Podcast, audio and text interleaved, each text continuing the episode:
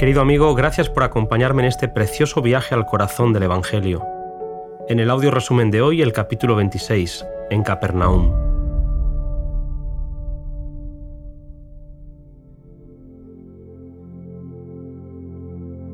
Situada sobre el camino de Damasco a Jerusalén y Egipto, Capernaum llegó a ser conocida como la ciudad de Jesús, dado que en los momentos en los que no estaba viajando de un lugar para otro, moraba en aquel lugar. Gente de muchos países pasaba por la ciudad y por lo tanto, Jesús sabía que sus lecciones impartidas en la ciudad serían llevadas a otras naciones. Allí, el hijo del noble a quien Cristo había sanado era un testigo de su poder, y el oficial de la corte y su familia testificaban gozosamente de su fe. Cuando se supo que el maestro mismo estaba allí, toda la ciudad se conmovió. Multitudes acudieron a su presencia. El sábado, la gente llenó la sinagoga a tal punto que muchos no pudieron entrar. La enseñanza de los escribas y ancianos era fría y formalista, como una lección aprendida de memoria. Para ellos, la palabra de Dios no tenía poder vital. Habían sustituido sus enseñanzas por sus propias ideas y tradiciones. En la rutina de las ceremonias profesaban explicar la ley, pero ninguna inspiración de Dios conmovía su corazón ni el de sus oyentes. Por el contrario, Jesús se encontraba con la gente en su propio terreno, como quien está familiarizado con sus perplejidades hacía hermosa la verdad presentándola de la manera más directa y sencilla. Su lenguaje era puro, refinado y claro como un arroyo cristalino. Su hablar era como música para los que habían escuchado las voces monótonas de los rabinos. Pero aunque su enseñanza era sencilla, hablaba como persona investida de autoridad. Esta característica ponía su enseñanza en contraste con la de todos los demás.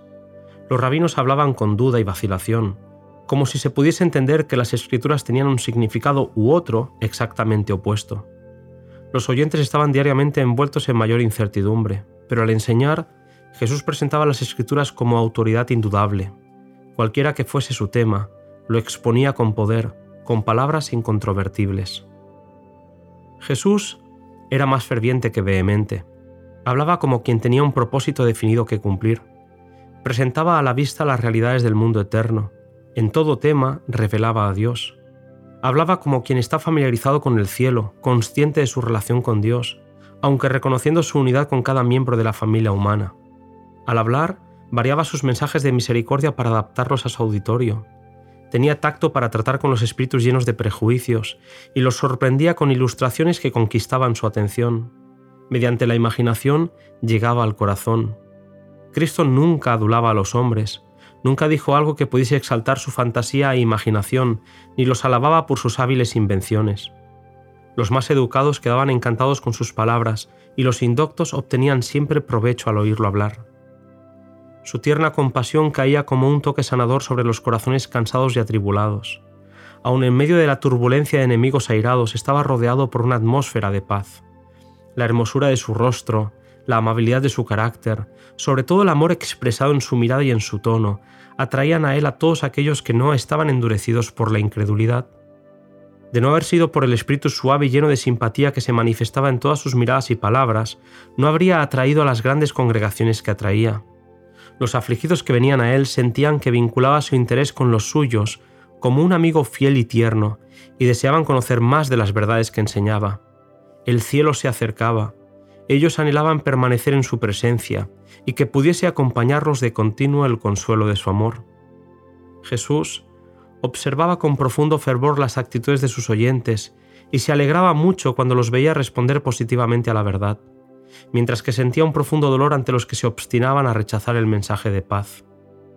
Un día, mientras estaba Jesús en la sinagoga, hablando del reino que había venido a establecer y de su misión de libertar a los cautivos de Satanás, fue interrumpido por un grito de terror.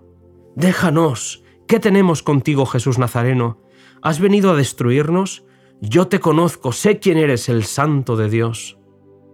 Satanás pretendía que la gente dejase de atender a Jesús, pero el Maestro reprendió al demonio diciendo, Enmudece y sal de él. Entonces el demonio, derribándole en medio, salió de él y no le hizo daño alguno. Aquel hombre tenía un intenso deseo de libertad y en la presencia de Jesús trató de pedirle auxilio, pero el mal espíritu puso en su boca las palabras y el endemoniado clamó con la agonía del temor. El diablo ejercía todo su poder para conservar el dominio sobre su víctima. Perder terreno sería dar una victoria a Jesús, pero cuando Cristo pronunció las palabras, el hombre quedó liberado alabando con inteligencia a Dios por su liberación.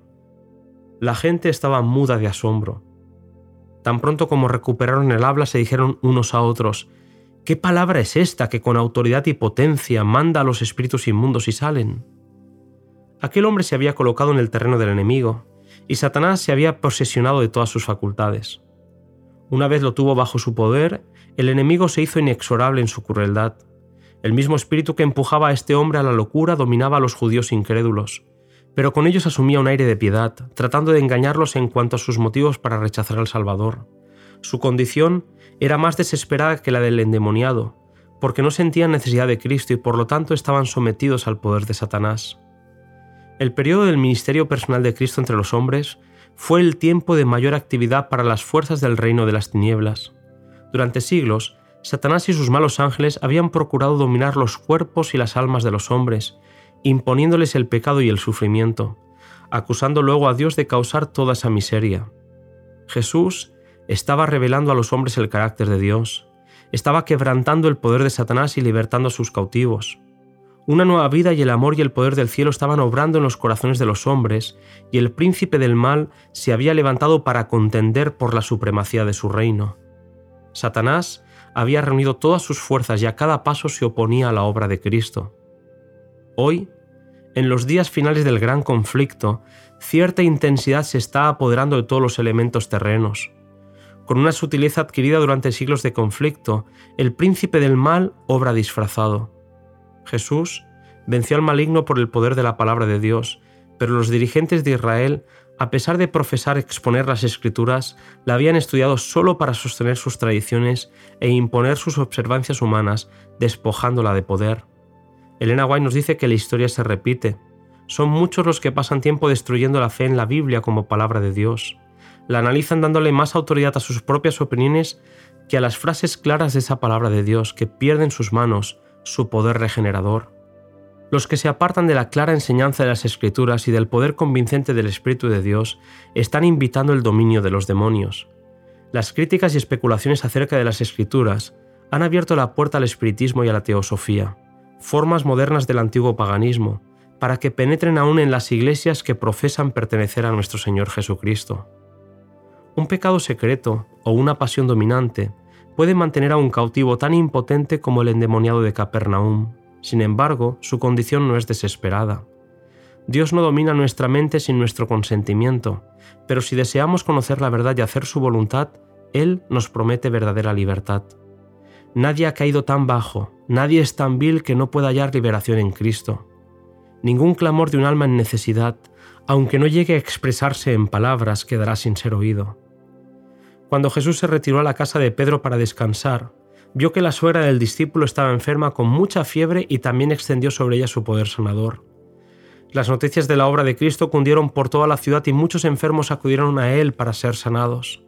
Jesús no cesó de trabajar hasta que el último doliente hubo quedado aliviado y entonces, siendo aún de noche, salió y se fue a un lugar desierto para orar. Temprano por la mañana, Pedro y sus compañeros vinieron a Jesús diciendo que ya le estaba buscando el pueblo de Capernaum. Los discípulos habían quedado amargamente chasqueados por la recepción que Cristo había encontrado hasta entonces.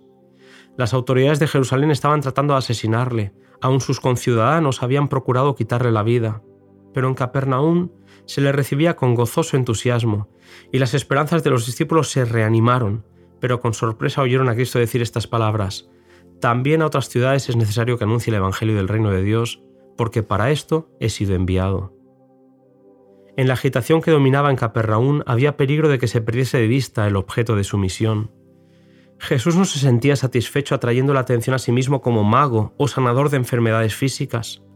Quería atraer a los hombres así como su Salvador, Jesús no empleó ninguno de los medios que los hombres emplean para obtener lealtad y el homenaje de los demás. Cristo se ocultaba en Dios y Dios era revelado en el carácter de su Hijo. El sol de justicia no apareció sobre el mundo en su esplendor para deslumbrar los sentidos con su gloria. Tranquila y suavemente la luz del día amanece sobre la tierra, despejando las sombras de las tinieblas y despertando el mundo a la vida. Así salió el sol de justicia trayendo salud eterna en sus alas. Hasta aquí, querido amigo, este precioso capítulo del deseo de todas las gentes. Nos volvemos a encontrar en el siguiente audio cuyo título es Puedes limpiarme.